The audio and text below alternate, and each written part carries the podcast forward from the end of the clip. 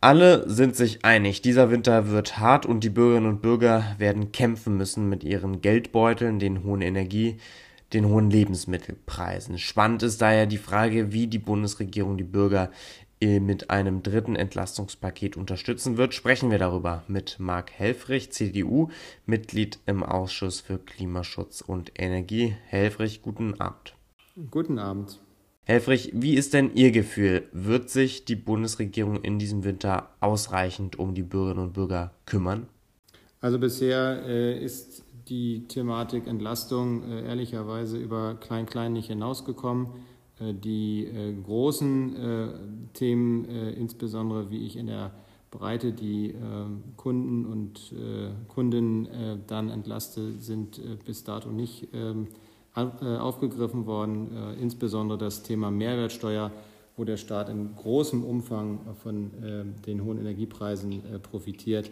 Ähm, das ist ein großes Ärgernis und hat jetzt natürlich mit der Mehrwertsteuer auf die Gasumlage den Höhepunkt bekommen. Das heißt, ähm, was erwarten Sie jetzt, wie man die Mehrwertsteuer angeht? Also wir fordern seit mehreren Monaten, dass die Mehrwertsteuer auf Strom, Gas und Fernwärme auf den ermäßigten Satz von 7 Prozent gesenkt wird, äh, um den Menschen letztlich das wiederzugeben, ähm, was sie äh, allein über äh, auch die Umsatzsteuer, die Mehrwertsteuer zusätzlich tragen müssen. Ähm, wir sind auch der festen Überzeugung, dass wir bei der kalten Progression eine Lösung brauchen. Und ähm, dann sollte man in der Tat beim Gas auch schauen, dass man einen gewissen Grundverbrauch dann auch mit einem Preisdeckel versieht damit äh, jetzt im Winter äh, tatsächlich das Thema Heizen und Warmwasser äh, nicht eine Frage ähm, wird, ob man sich das noch leisten kann. Mhm, das heißt, auch Sie sprechen sich für einen Preisdeckel aus. Diese Frage ist ja in der CDU oder auch in der Unionsbundestagsfraktion noch nicht ähm, ganz homogen beantwortet. Das heißt, Sie fordern beispielsweise auch den Gasdeckel, wenn ich Sie jetzt richtig verstehe. Bezogen auf einen gewissen Grundverbrauch, äh, äh, ja. Wir brauchen ansonsten natürlich die Lenkungswirkung ähm, des hohen Preises. Also es darf nicht passieren, dass sozusagen der Anreiz verloren geht, äh, tatsächlich äh, Gas auch äh, zu sparen. Aber äh, wir wollen, dass sich jeder, äh, der Gas benötigt, äh, jetzt im Winter das auch leisten kann.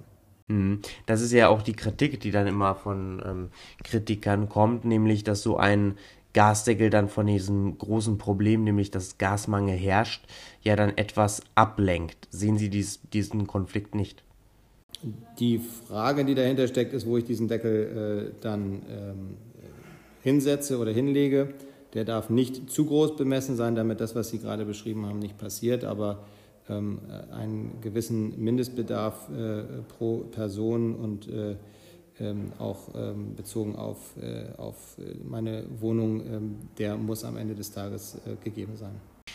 Helfrich, ähm, wenn wir das jetzt mal so bedenken, die letzten ein, zwei, drei Jahre ähm, fand vor allem die Corona-Pandemie statt. Da konnte auch die Wirtschaft, die Betriebe, die Unternehmen konnten da auch nicht so arbeiten, wie sie es gewohnt waren, wie sie es eigentlich mussten. Jetzt durch die Energiekrise ähm, sind sie wieder eingeschränkt.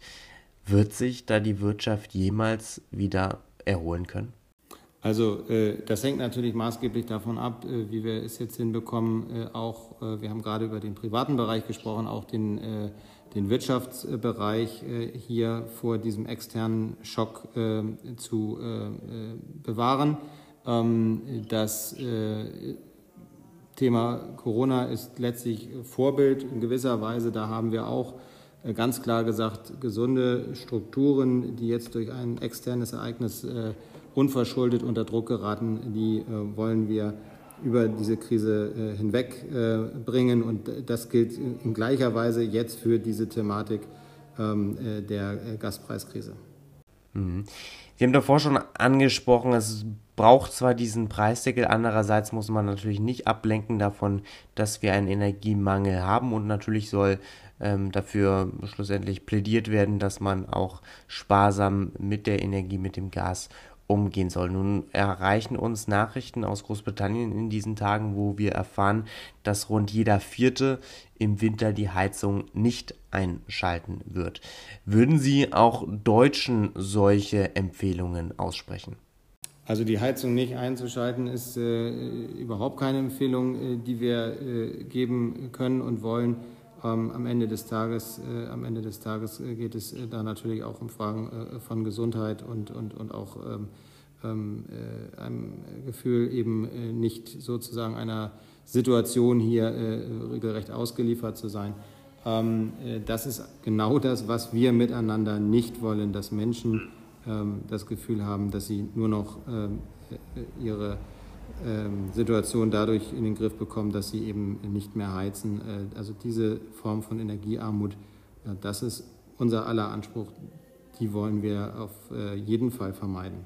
Sagt Marc Helferich von der CDU, Mitglied im Ausschuss für Klimaschutz und Energie. Helferich, herzlichen Dank für Ihre Zeit. Sehr, sehr gern. Vielen Dank.